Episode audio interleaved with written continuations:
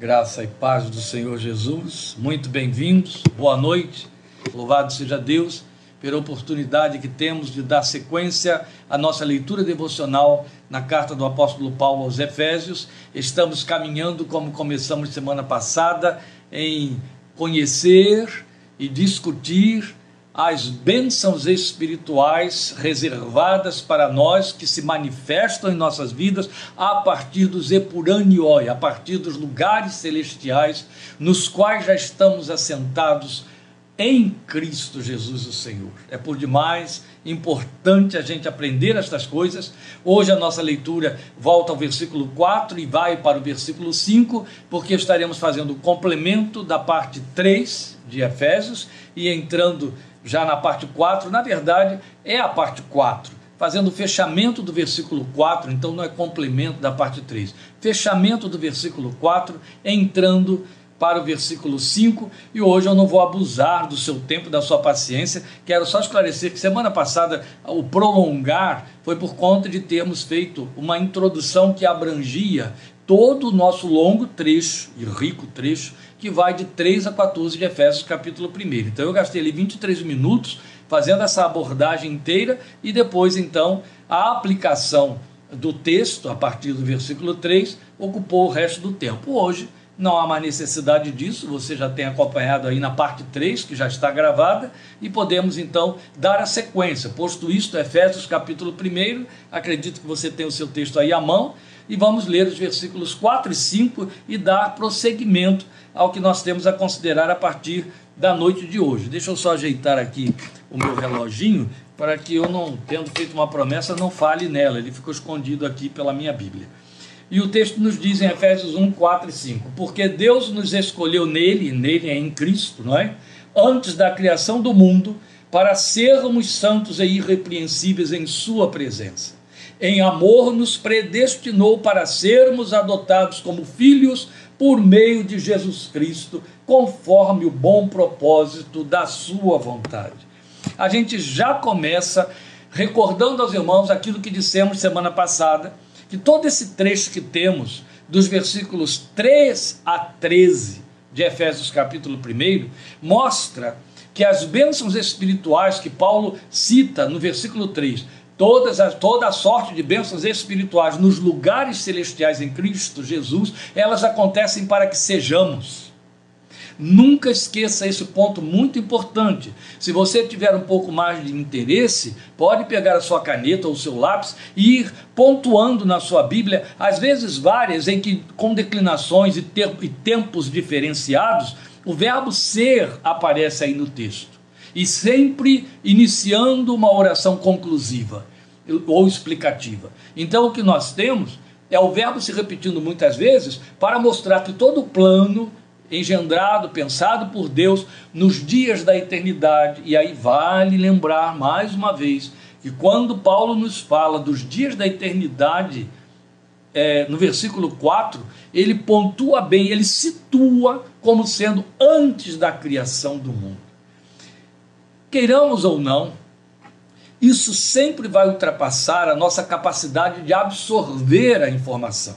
Ela estará sempre além do nosso entendimento. Tal como a Bíblia diz que o amor de Deus excede o nosso entendimento e a paz de Deus excede o nosso entendimento. São construtos espirituais que a Bíblia faz questão de dizer que a nossa mente não pode absorver, graças a Deus. Primeiro, porque eu não posso, se eu não, não posso absorver, eu não exerço controle. Segundo, porque excede, excede excede, e isso é muito bom. Então é claro que no, no quesito eternidade e um plano elaborado antes da criação do mundo vai exceder a nossa capacidade de compreender por uma razão pura e simples. Nós somos seres criados logo temporais. Nós somos seres criados com um ponto de partida e dada a maldição decretada lá no Éden, na queda, com um ponto de finalização, que Deus resolveu com a morte de Jesus, nos tornando então eternos, e a melhor colocação seria perenes, quer dizer, tivemos início e não teremos fim, como os anjos também tiveram início e não terão fim. Eterno é o nosso Deus, a Bíblia já diz, e a canção também diz, porque ele não tem princípio, não é? E não terá fim. Logo, a mente finita a mente criada é uma mente temporal. Tudo que nos diz respeito, meus queridos, desde o nosso genoma, tudo que nos diz respeito está catalogado por tempo. É evidente que codificamos o tempo. É evidente que nós criamos a mensuração do tempo. Isso se impôs na história do, dos homens. O homem começou a perceber, pelo nascer e o pôr do sol, que ele estava delimitado por uma repetição de eventos que ele passou a considerar como dia e o dividiu. E o dividiu em espaços. Esses espaços nós os conhecemos muito bem como horas. E isso passou a nos, a, a nos caracterizar, de maneira que tudo, tudo, tudo que diz respeito à existência humana está totalmente devedor, enclausurado nessa mensuração limitada, tempo. Alguns, como eu, carregam o marcador do tempo o tempo todo debaixo dos olhos, no pulso. E mesmo aqueles que não dão muita atenção ao tempo, que é o caso da minha maravilhosa, eleita e belíssima esposa, e assim alguns parentes dela também. A Lília não é muito chegada a essa questão de tempo, não. Mas não tem jeito, não tem como escapar. Porque se não for muito chegado ao tempo, descobre que atrasou, antecipou e por aí vai. Então, queiramos ou não, por menos que a gente goste de usar esse negocinho aqui, a gente está preso a ele. Muito preso a ele. Por conta disso, as pessoas, mesmo as pessoas que não fazem questão do tempo, vamos pensar nos seres irracionais, que é o caso dos animais, para quem não existe hora não é? Não existe espaço de temporalidade. Se você puser um cão esperando por uma determinada ação que você repetiu, ele vai esperar indefinidamente. Mesmo assim, há uma delimitação de tempo ao qual o seu corpo, o seu organismo obedece. Ele dorme e ele acorda. Por que, que eu estou colocando essas coisas? Porque fica bonito, fica numa esfera poética, fica muito retórico ler e só deixar na linha da leitura. Deus nos escolheu nele antes da criação do mundo, porque parece ser um paradoxo e não deixa de ser. Para a nossa mente é um paradoxo insolúvel. Como que Deus pode ter me escolhido quando nem o mundo tinha sido criado, o mundo no qual eu vinha a ser criado? Ei, com que mensuração de tempo, em que tempo, em que época, não é verdade? Então isso ultrapassa o nosso entendimento. Logo, se eu não tenho condições de compreender, eu tenho de simplesmente capturar a revelação e entender que ela é minimamente excelente. O que o texto está dizendo é que o plano de Deus, pelo qual eu vim a ser conquistado em Cristo Jesus, se antecipou à criação do espaço cósmico dentro do qual eu viria a nascer numa pequena bolha chamada planeta Terra, uma poeirinha cósmica chamada planeta Terra. Não estou fazendo minimizações sofismáticas, não, meus queridos. Uma mínima leitura de artigos é, astronômicos e você vai se espantar de ver a pequenez da Terra, é, uma vez comparada com o tamanho dos espaços cósmicos, dos espaços, do, no, dentro do espaço sideral. E é aí dentro que estamos. E é essa poeirinha cósmica que recebeu todo o investimento do propósito de Deus, do Deus Criador. De maneira que, pelo menos no que nos diz respeito, a Terra em que habitamos se tornou o centro do universo. Pelo menos em termos de existência, de sensação de existir. Ela está no centro. Aqui está dizendo que muito antes, ou antes, pelo menos antes, já que nos pode mensurar, deste espaço cósmico ter sido criado, Deus tinha pensado na minha redenção de uma coisa chamada queda pelo pecado. Ora, para ele ter pensado na minha redenção, primeiro ele pensou na minha criação. Mas o que impacta não é apenas o que não pode ser chamado de apenas, saber que isso tudo foi planejado antes que o mundo existisse. O que impacta é saber que quando isso foi planejado, já foi planejado num pacote completo, porque o primeiro verbo ser, conjugado aqui no versículo 4, diz que ele me escolheu em Cristo para que eu seja santo e irrepreensível em Sua presença. Ó, para sermos santos e irrepreensíveis em Sua presença. Já falei alguma coisa sobre essa questão do em Sua presença, que a gente não atenta muito bem, mas hoje eu preciso pontuar melhor esse, esse aspecto aí antes de passar para o versículo 5. Veja, é o fato, isso está no fato de que Deus nos escolheu em Cristo, ou o fato de que Deus nos escolheu em Cristo, traduz segurança eterna para nós. Você há de convir que um plano elaborado, antes que o mundo existisse, minimamente estabelece uma vontade soberana, irresistível, para que coisas se tornassem reais, viessem a acontecer. Percebe isso? Eu vou dar um tempinho para você pensar no que eu acabei de dizer. Eu estou falando, vamos usar uma palavra, uma expressão nossa que vai é, é, dar significado à, à força da expressão. Uma vontade férrea, vontade soberana aqui, vontade férrea. Quando Deus estabeleceu o seu plano, esse plano foi estabelecido para cumprir o que a sua vontade queria, já tinha sentido, determinado. E o que a sua vontade queria, já tinha sentido e determinado, era eu e você na sua presença. E para isso acontecer, uma vez que Adão, aquele por quem nós viríamos a esta existência, estragou com tudo na sua queda, eu já tinha resolvido, já tinha pensado no conserto da besteira toda, que foi a cruz. A obra da redenção, onde essa minha natureza velha, natureza de Adão, morria com o Filho de Deus recebia no Filho de Deus a maldição que ela merecia da morte eterna que Deus lançou sobre a humanidade, por conta da sua santidade, do seu propósito e da sua justiça terem sido feridos pela desobediência.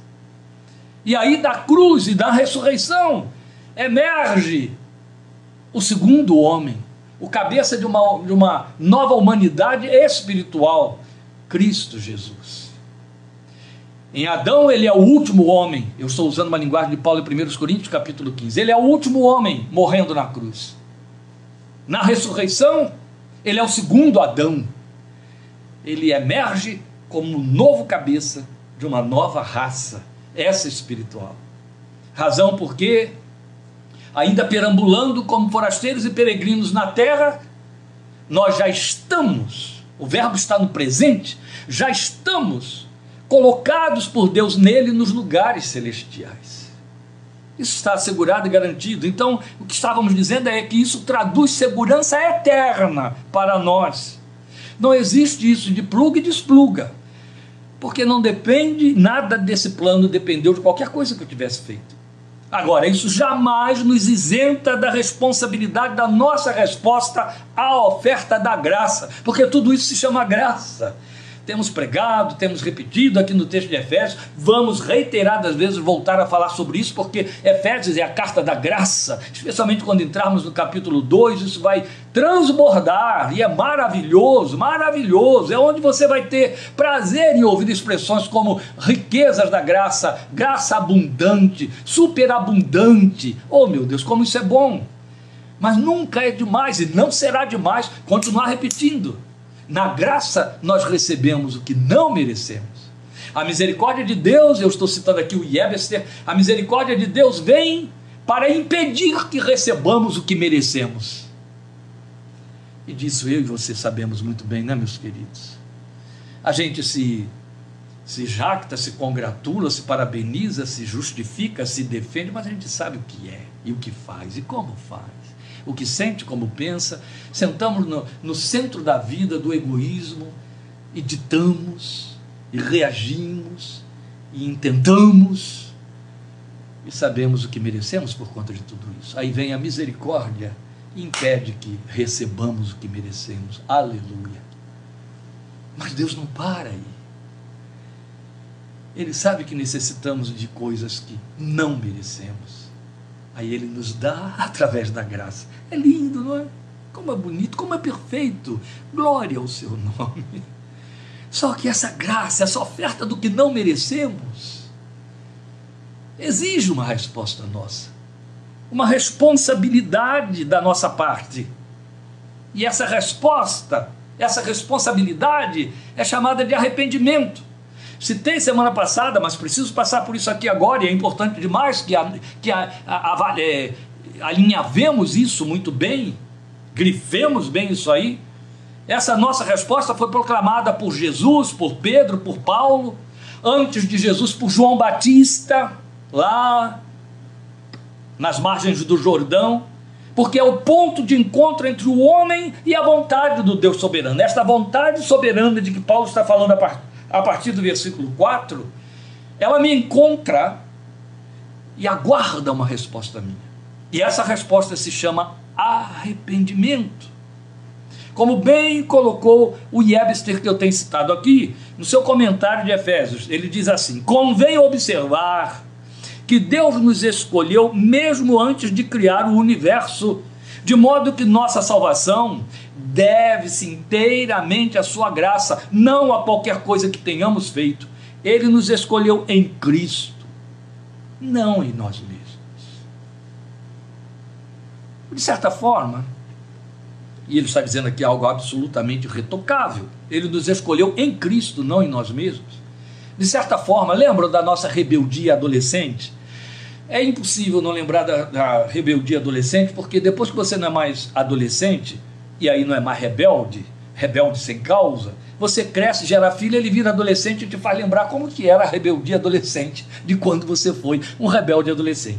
Na rebeldia adolescente, naquela inconformação que o adolescente tem, fazendo luto do corpo infantil, não conseguindo identificar esse corpo adulto que está se formando nele, ele se sente totalmente fora de esquadro e perdido nesse contexto, ele se revolta contra tudo e todos. As primeiras é, é, alvos, os primeiros alvos do seu ataque são pais e mães, pai e mãe, ou a mãe, ou o pai, ou ambos. Ataca, ataca. E muitas vezes o rebelde adolescente, ele costuma fazer um ataque dizendo: Eu não pedi para nascer. Querendo dizer, você tem que fazer a minha vida ser perfeita, boa, me satisfazer em tudo porque eu não pedi para nascer. Ou seja, você é culpado de eu estar aqui. Claro que essa fase doentia, essa fase faz parte da vida, mas não deixa de ser uma fala doentia, ela passa. E aí vem o amadurecimento. No amadurecimento a gente diz: Ô oh, mamãe e papai, obrigado, porque vocês quiseram que eu estivesse aqui, que eu nascesse. É muito interessante que, de certa forma, a gente fica esse adolescente rebelde na fé com Deus muitas vezes geralmente é quando estamos tendo a distorção da ideia de Deus. Como ele me criou, ele é responsável por mim, ele tem que fazer com que esse objeto da sua criação viva da forma mais agradável possível, apesar da rebeldia. Não funciona desse jeito, né? Porque ele me criou, mas ele é perfeito na sua santidade e quer o melhor para mim. A verdade é que ele me escolheu em Cristo. E o simples fato de que ele me fez existir e existir eternamente tem que fazer com que eu me arraste, enquanto tiver fôlego neste mundo, de profunda gratidão. Porque ele não me fez nascer e ficar aqui. Infelizmente, a realidade, especialmente nos países das republiquetas, e aí o Brasil entre elas, é, entre eles, existem aquelas classes sociais dos é, menos favorecidos socialmente, aqueles filhos de fornicação, eles existem, aquelas pobres crianças que são abandonadas por pais, ou, ou, ou, por uma questão de extrema miséria, ou por absoluto desinteresse, isso faz parte da realidade trágica da história da humanidade, e e ficam entregues à sua própria sorte, a sociedade tem que tomar conta, alguém tem que adotar, ou então ir para um orfanato, para um conselho tutelar, coisas semelhantes, essas tragédias da vida. A gente se comporta muitas vezes, no propósito de Deus, achando que Deus fez isso conosco, quando jamais tal coisa aconteceu. Ainda que isto seja possível a um bom número de crianças neste mundo, e especialmente neste nosso Brasil, não, é, não aconteceu com a família de todos os que estão aqui participando e me ouvindo, não é? O simples fato de você ter acesso a uma mídia como essa significa que você não é subproduto dessa situação. Seja grato a Deus por isso também. Mas a verdade é que o Deus que nos trouxe à existência, ele trouxe por paixão, por vontade. Ele trabalhou a sua ideia de me trazer. Veremos isso com mais detalhes quando chegarmos a Efésios 2:10. E aí nos cercou de cuidados. É onde Paulo diz: fomos abençoados com toda sorte de bênçãos espirituais. É claro que olhando de baixo para cima, foi a, linguagem de semana passada, a gente só consegue ver o que é temporal. E aí, quando o temporal não acontece, ou não, não nos agrada, ou nos frustra, não fomos abençoados. Onde está Deus? Onde estão as bênçãos de Deus? Paulo diz: todas as bênçãos espirituais já foram derramadas sobre nós, estamos abençoados com todas elas. Aquilo que Deus, quando nos planejou, Ele planejou todas estas bênçãos. Então, estamos tratando da primeira, Ele nos escolheu nele. Jesus deixou isso muito bem estabelecido em João 15, 16. Eu citei semana passada, João 15, 16 eu acho que ele é a coluna é, central da nossa confissão, tem de ser, pelo menos a minha é. Quando o Senhor Jesus diz: Não foram vocês que me escolheram. Houve uma ocasião em que, pastoreando em Rio Claro, um irmão, como acontece com a grande maioria das vezes, na grande maioria das vezes, com muitos cânticos, que a gente coloca lá na, no data show e canta, sem prestar atenção no descuido que alguns tiveram com a letra, algumas derrapadas do poeta. E eu me lembro de um irmão com boa intenção ter colocado um hino para a igreja aprender e eu tirei o hino. Eles ficaram muito chateados, mas eu disse: não, aqui não vamos cantar isso. Estamos proclamando uma mentira e querendo adorar a Deus fora do espírito e da verdade. Porque quando Jesus disse, vocês não me escolheram, fui eu que escolhi vocês, como é que eu posso cantar eu decidi te eleger, Jesus, como meu Senhor? Se torna uma heresia. Não, se torna uma blasfêmia. Eu estou indo. Heresia porque vai na contramão da Bíblia. Mas blasfêmia por conta do, da intenção que está por detrás. Porque se eu decido, se eu penso, se eu acho que fui eu quem decidi fazer de Jesus meu Salvador, ou aceitá-lo como meu salvador, eu passei a ter direitos sobre ele. Como os eleitores.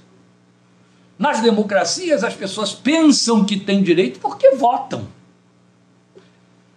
E a gente tenta transferir isso para a relação divina, espiritual. Isso não existe. Jesus anulou de cara. Ele disse: Não, vocês não me escolheram. Não há direito nenhum daí para cá. Fui eu que escolhi vocês. O direito está só aqui da parte de vocês é gratidão. Gratidão gratidão. Não foram vocês que me escolheram, pelo contrário, eu os escolhi, eu os nomeei para que vão, deem fruto, e o fruto de vocês permaneça, a fim de que tudo quanto pedirem ao Pai em meu nome, ele lhes conceda, ou conceda a vocês. Ora, é exatamente o desdobramento que nós veremos exatamente agora. Porque veja, ainda segundo Yebester, na Bíblia, a eleição é sempre para alguma coisa. Jesus disse: Escolhi e nomeei para que vão e deem frutos. E é fato, está aqui também, ó, para sermos santos e irrepreensíveis. Vamos voltar à leitura do versículo 4, porque Deus nos escolheu nele, antes da criação do mundo, para sermos santos e irrepreensíveis em Sua presença. É o primeiro ser, verbo ser, primeira conjugação do verbo ser. Então, como disse o Webster, a eleição é sempre para alguma coisa e isso implica em uma responsabilidade grande. Eu quero reforçar a palavra responsabilidade, porque responsabilidade é derivativo de resposta. Responsabilidade tem quem dá resposta. Entende? E quem tem responsabilidade responde, ó, responsabilidade. A palavra tem um significado só. Então, a nossa responsabilidade é muito grande diante da grande eleição que foi feita a nosso favor. Por isso mesmo, Francis Folks, que eu tenho citado aqui, comentarista da Carta aos Efésios, daquela coleção é, da série Cultura Bíblica, uma das melhores que eu conheço, ele diz na página 40: Deus nos escolheu para sermos santos e irrepreensíveis perante Ele, não para ir. Só começa aqui. Aqui é o ponto de partida. Nos escolheu para sermos santos e irrepreensíveis perante Ele.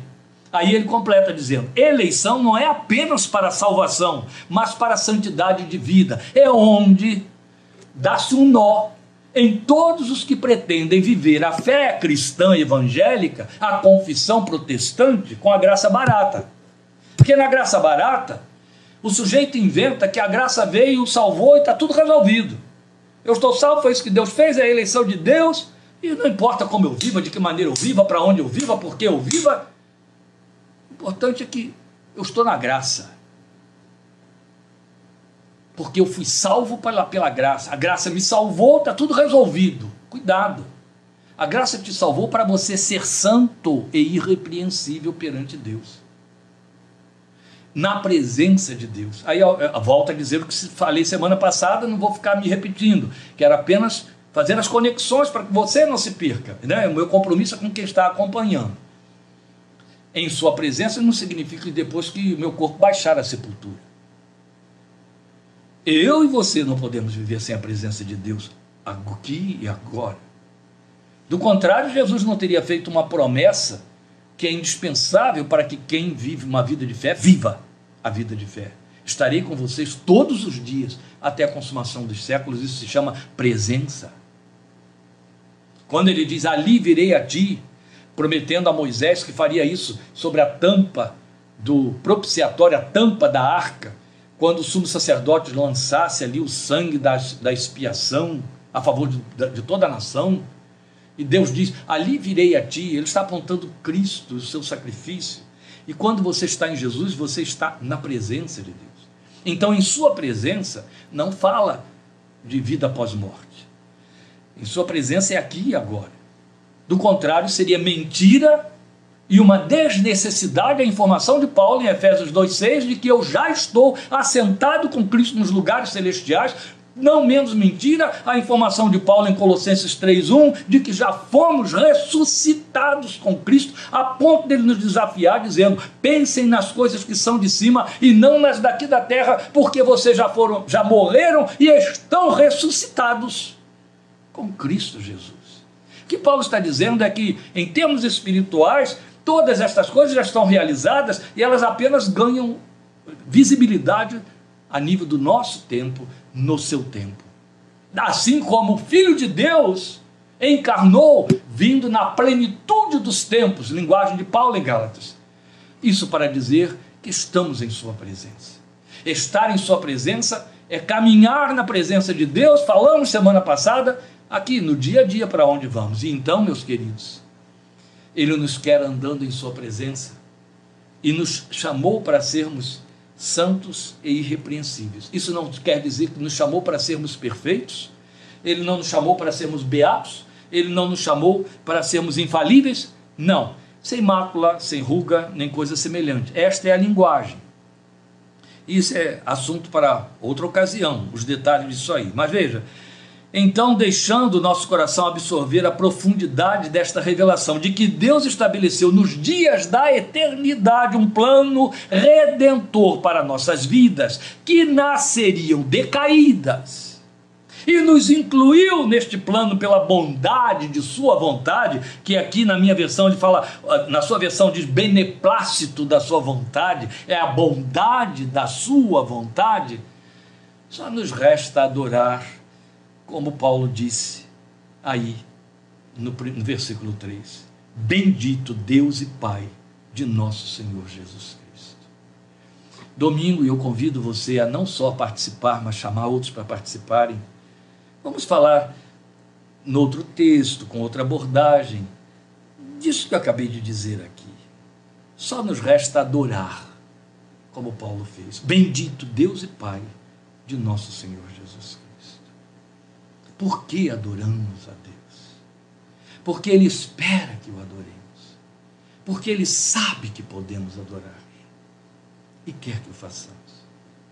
E aqui, para fechar então o comentário deste versículo 4, que é tão grandioso, nós devemos voltar a nossa atenção para o título pelo qual o apóstolo nos anuncia o Deus eterno. Eu tinha prometido que eu entraria no versículo 5, não vou não. Eu vou fechar o versículo 4 e por aqui ficaremos hoje, porque Eu não vou me estender como me estendi semana passada. Então, quarta que vem, em nome de Jesus, a gente começa a segunda bênção. Ó, temos nove, né? A considerar. A segunda, que é o versículo 5, que fala de filhos de adoção. Mas veja, eu chamo a sua atenção para a última linha do versículo 4. Veja. É, é, aliás, para a primeira linha do versículo 3. Bendito seja o Deus e Pai de nosso Senhor Jesus Cristo. Eu estou trazendo isso para dentro do versículo 4, porque nós precisamos sentir o impacto deste anúncio. Paulo está anunciando o nosso Deus como Deus e Pai de nosso Senhor Jesus Cristo. Bendito seja o Deus e Pai de nosso Senhor Jesus Cristo. Quanta importância isso tem para nós. Está revestido de importância demais. Você vai entender agora. Veja, no Velho Testamento, o nosso Deus foi conhecido como o Deus de Abraão, de Isaac e de Jacó. Foi invocado assim durante séculos e mais de milênio por seus adoradores. De, de do pai de Sansão, Josué, Davi, todos os profetas, todos os salmistas, e até no Novo Testamento, e com referências feitas pelos, pelo próprio Senhor Jesus, Deus foi invocado ou evocado sempre pelos adoradores como Deus de Abraão, de Isaac e de Jacó. Isso ficou como um carimbo, era um registro. Se ele foi conhecido como o Deus de Abraão, de Isaac e de Jacó, isto decidia que qualquer contato ou conhecimento da pessoa divina, eu estou falando em termos de revelação, eu estou falando em termos de conhecimento, de, da, dos relacionamentos, do trato, do agir de Deus com os homens, a manifestação temporal de Deus entre os homens, tudo isso teria de passar pela experiência histórica e pessoal desses personagens a quem ele se revelou. E é interessante porque quando ele se manifesta a Moisés, em Êxodo capítulo 3, meus irmãos, esse terreno aqui é muito solene. Vamos pisar nele com muita leveza. Quando ele se revela a Moisés no Sinai, Êxodo 3, ele diz assim: Eu me revelei a Abraão e a Isaac e a Jacó, mas pelo meu nome eu não fui perfeitamente conhecido a eles. Meu Senhor. Acho que Moisés, se estivesse em pé, teria caído no chão. Já era um impacto grande demais ele estar ouvindo Deus falar com ele e chamá-lo pelo nome de dentro da sarça que ardia. Agora ele vai ouvir Deus dizer: Eu estou trazendo a você uma revelação que supera a que eu dei a Abraão, a Isaac e a Jacó a meu respeito. Porque pelo meu nome, o Senhor, eu não fui perfeitamente conhecido por eles. Mas você está tomando conhecimento disto agora. Milênios depois, eita, aí dá para. Tem que acabar mesmo hoje, ó. Milênios depois disso tudo, nós vamos ouvir o Filho de Deus dizer assim: Ninguém jamais viu o Pai. O Filho que está no seio do Pai o revelou. é isso que Paulo está falando. Bendito Deus e Pai de nosso Senhor e Salvador Jesus Cristo. Mudou tudo. Agora não precisamos mais dizer Deus de Abraão, de Isaac, de Jacó. O Deus que eu teria de ler através dessas lentes, do trato que ele teve com esses homens, que ao de falar com Moisés ele já disse: agora eu tenho uma revelação superior a que eu dei a eles. Porque Paulo vai nos dizer, e Jesus já se antecipou a Paulo para dizer: Ele é o vosso Pai, meu Pai e o vosso Pai. Aí Paulo chega e diz: Bendito Deus e Pai do nosso Senhor Jesus Cristo. Paulo poderia ter dito: Bendito Deus de Abraão, de Isaac e de Jacó. Todo mundo saberia que ele está falando do Deus eterno, Criador de todas as coisas, o Deus que criou o povo de Israel. Não. A começar pelo fato de que Deus de Abraão, de Isaac e de Jacó ficou muito restrito às fronteiras do Israel nação mas o Deus e Pai de nosso Senhor Jesus Cristo ah, arrebentou com todas as fronteiras, porque aí envolve todo e qualquer um que nele crer, através do Senhor Jesus. Entende agora a gloriosa beleza da revelação passada por nós no Evangelho de João, capítulo 1, versículo 12, que é ponto de honra da confissão evangélica. Que leva até a gente a disputar aí com os outros que ficam batendo no peito, dizendo: Mas Deus é Pai, Deus é Pai, Deus é meu Pai. Veio para os que eram seus, João diz, e os seus não o receberam. Veio para os que eram filhos de Abraão, de Isaac de Jacó, os descendentes de Abraão, mas esses descendentes de Abraão, que eram de Deus, não foram recebidos. Ele não foi recebido por eles. Veio para os que eram seus, mas os seus não o receberam. Mas a todos quantos o receberam, deu-lhes o poder de serem feitos seus filhos, aos que creem no seu nome. Aleluia! É isso. Então agora a relação muda. Eu não tenho mais que me relacionar com o Deus como sendo o Deus de Abraão, de Isaac e de Jacó, cuja revelação não só ele tinha dito a Moisés, que tinha ficado diminuída, incompleta, quanto agora eu tenho uma revelação superior a que Deus deu a Moisés, aleluia. Ele se revela como meu pai, seu pai. Isso muda todas as categorias de relação, de entendimento, de fé, de visão de fé, de adoração, de busca, de etc. e etc. Isso é maravilhoso.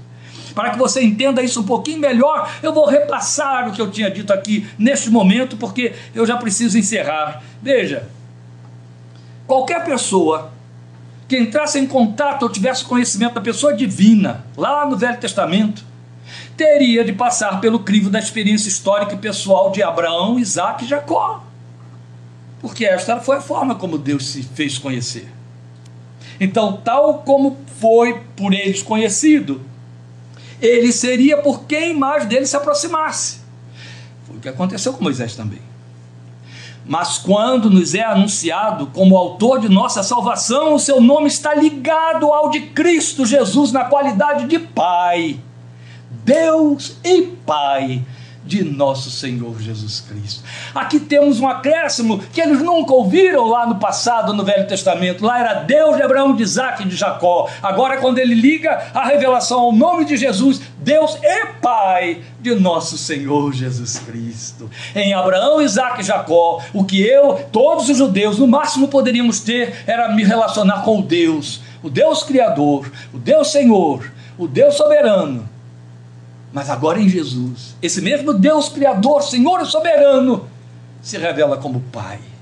Agora eu tenho aí uma porta totalmente escancarada de, uma, de um intimismo e de uma vivência que confissão nenhuma oferece. Deus e Pai de nosso Senhor e Salvador Jesus Cristo. Então, o que isso traduz para a nossa fé? E é com isso que eu vou encerrar. Porque é belo demais. E eu desejo muito que você esta noite durma cantando louvor de gratidão ao Senhor. Ouça o que eu vou lhe dizer agora. O que isso traduz para nós? O que saber que Ele é o Deus e Pai do nosso Senhor Jesus Cristo significa no centro da minha fé e da minha confissão? Minimamente, eu gosto de usar esse advérbio, porque como eu aprendi há muito tempo, quando você não tem, é, é, quando você precisa ampliar o seu argumento, use sempre a palavra também. E eu, por conta disso, gosto de usar sempre o advérbio minimamente, porque há mais, há muito mais. Então, minimamente, o que essa expressão traduz para nós é comunicar que o trato paterno de Deus com seu filho nos alcança por meio do seu filho em igual medida por conta da nossa aliança com Cristo. Oh, mais uma vez, João 1,12. Mas a todos quantos receberam, deu-lhes o poder de serem chamados seus filhos, aos que creem no seu nome. Então, de fato, como nós veremos mais lá para frente, nós fomos escolhidos para sermos adotados como filhos, é o versículo 5 que veremos quarta-feira que vem. Daí, olha o que, que eu acabei de dizer. Eu acabei de dizer que o trato de Deus, o trato paterno de Deus com Jesus, nos alcança por meio de Jesus. Então você quer saber como Deus é seu Pai? Vá perceber como era a filiação de Jesus ao Pai. Vá perceber como era o trato do Pai com o Filho. E aí, se você disser, não, mas peraí, isso é grande demais, como é que eu vou me comparar a Jesus? Jesus é o Filho por excelência, verdade absoluta. Ele é o unigênito. Então, como é que eu posso ter a pretensão de que a medida é a mesma? Começo te dizendo uma coisa, e depois eu vou dizer as outras, porque não tem uma só. Ele botou dentro de você o Espírito Santo, amém? O Espírito de sua santidade, amém? Sim.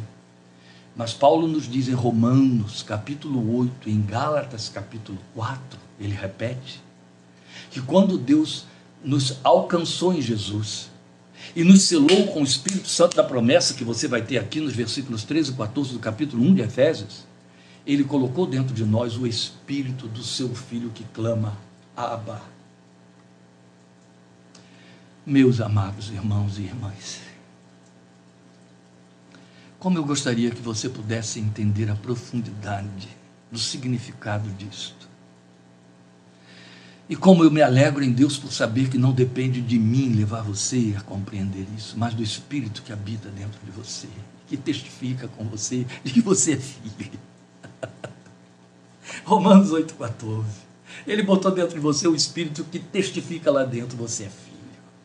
Se você tiver alguma dúvida, ele vai te dizer assim, mas eu sou teu pai. Eu lembro de Isaías, no meio de uma tremenda aflição, clamando, dizendo: Mas tu és nosso Pai, ainda que Israel não te reconheça, tu, Senhor, és nosso Pai de eternidade, eternidade. Tu és, aleluia. Ele botou dentro de você o espírito do seu filho. A Bíblia diz nesta expressão: e Deus enviou ao nosso coração o espírito do seu filho, espírito de filho, espírito filial de Jesus, que dentro de nós, que a partir de nós clama: Abba. É tão intenso e profundo, eu sei que eu estou aqui me repetindo em cima de N pregações que eu já fiz antes, e daí? É tão intenso e profundo que nas nossas versões, todas elas, em qualquer língua do mundo, a palavra Abba está registrada. Mesmo aqueles que cometeram a estupidez de achar que tem que estar fazendo atualizações da Bíblia, não conseguiram superar isso aí, porque o texto original está escrito Abba.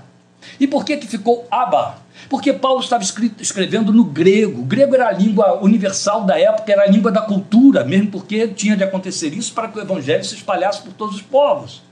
Seria a mesma coisa que alguém está escrevendo em inglês uma grande mensagem falando para outras pessoas do carinho que tem por elas, da falta que sente por elas. Mas essa pessoa que está escrevendo em inglês, para que pessoas que leem e entendem inglês lessem, ela é brasileira, portuguesa, ela, ela tem o idioma português. Então, quando ela quer comunicar com intensidade o que, que ela sente, ela não encontra no inglês a palavra apropriada. Ela não encontra no espanhol a palavra apropriada. No inglês, ela vai, vai, vai encontrar uma palavra fraca dizendo I miss you. Vai procurar no espanhol, vai encontrar uma palavra fraca dizendo eu sinto, eu sinto nostalgia. Nostalgia de ti. Nostalgia. Eu sinto que eu, é como se eu tivesse perdido você, seria no inglês. Mas acha no português.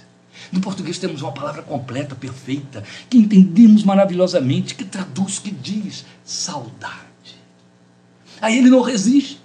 Ele está escrevendo a mensagem em inglês e na hora, em vez dele dizer I miss you, ele põe eu tenho saudade de você. Ou ele escreve no inglês I have saudade about you.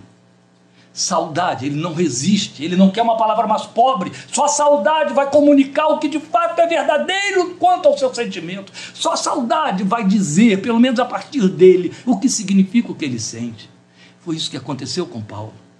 Quando ele diz: Deus enviou para dentro de nós o espírito do seu filho. Esse espírito clama: Abba! Paulo pegou uma palavra de outra língua. Ele estava escrevendo no grego, mas ele foi lá para o aramaico, onde essa palavra existia. Aba, pai. Pai numa expressão, numa articulação que só o aramaico produzia. Só o aramaico. Porque Aba fala do pai íntimo, do pai intimista. Fala do pai que eu evoco com paixão. Entende? A gente consegue fazer isso com algumas é, é, inflexões da nossa língua Quando a gente tem muito carinho por essa pessoa que se chama pai, a gente chama papai, meu paizinho, não é assim? É o que você tenta fazer.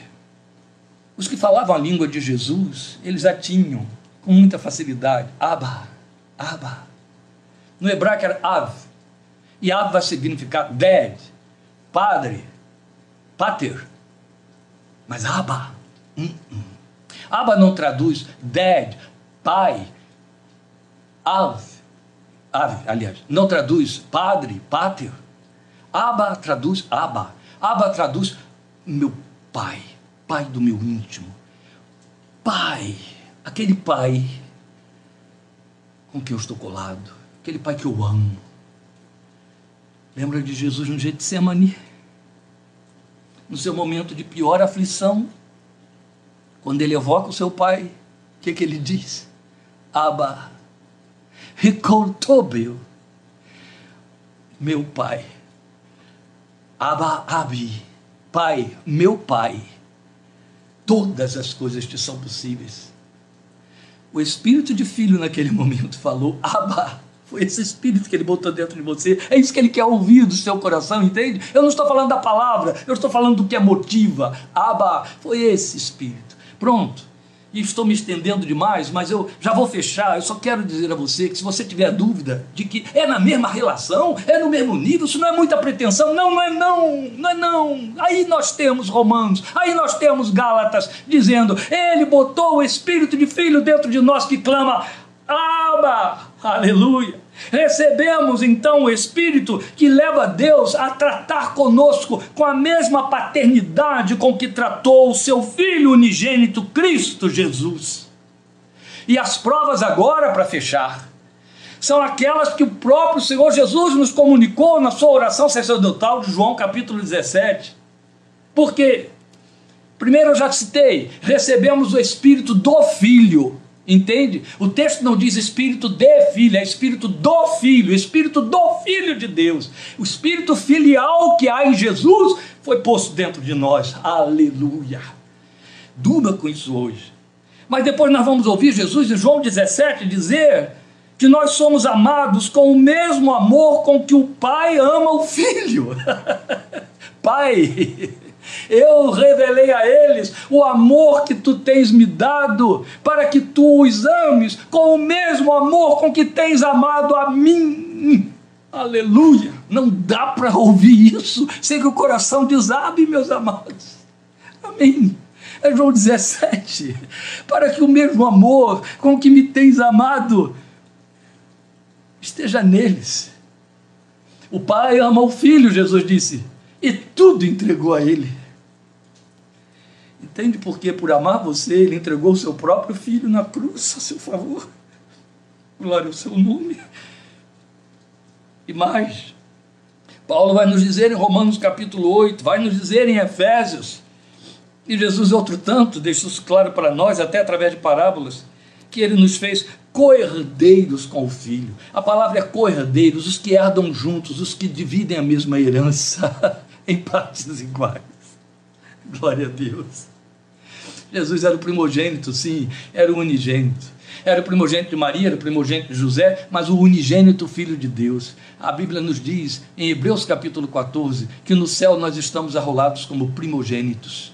Deus só tem primogênitos, porque todos têm a mesma herança, a mesma herança que Jesus recebeu. Herdeiros dele, na mesma medida do Filho. Mas agora ouça isso que eu vou lhe dizer, para que nenhuma bobagem aconteça aí no seu entendimento.